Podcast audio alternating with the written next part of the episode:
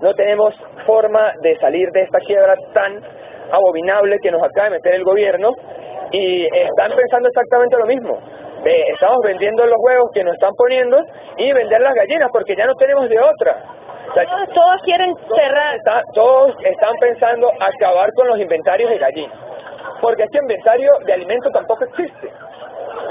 ¿Desde cuándo está fallando más el suministro de, de alimentos? Concentrado, bien. El suministro de alimentos concentrado empezó, ya tiene aproximadamente un año, año y medio, pero mal que bien se podía encontrar, mal que bien se podía encontrar. A partir de Semana Santa ya no se encontró lo que eran los alimentos concentrados, porque ese alimento necesita proteínas, eh, necesita lo que es el maíz, el sorgo, la soya, eh, lo que es la grasa, la grasa animal, el los minoácidos. Y eso simplemente está regulado por el gobierno y las empresas productoras no lo consiguen tampoco.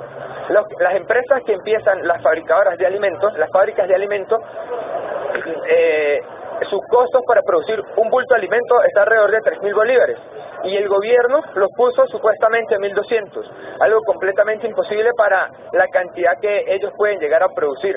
Es más, y algo aún más insensato, según la resolución 080 y 081, eh, los huevos empiezan a valer 420 bolívares a partir del miércoles 11 de noviembre del 2015, pero el alimento concentrado tiene 30 días hábiles para empezar a bajar el precio. ¿Eso qué quiere decir? Que nosotros los productores que compramos ese alimento a 4.000 bolívares, acá de 4.000 a 5.000 bolívares, nos vemos asfixiados y que no podemos realmente pagar, no podemos simplemente vender ese cartón de huevos a ese precio.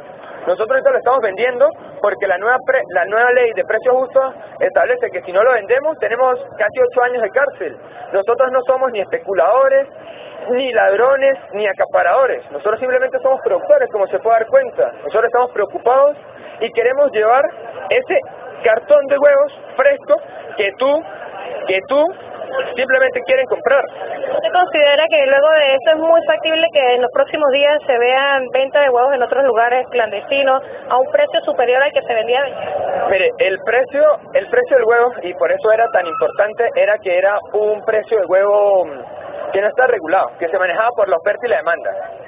Si había mucha demanda, subía el, el precio, pero si había poca demanda, bajaba el precio.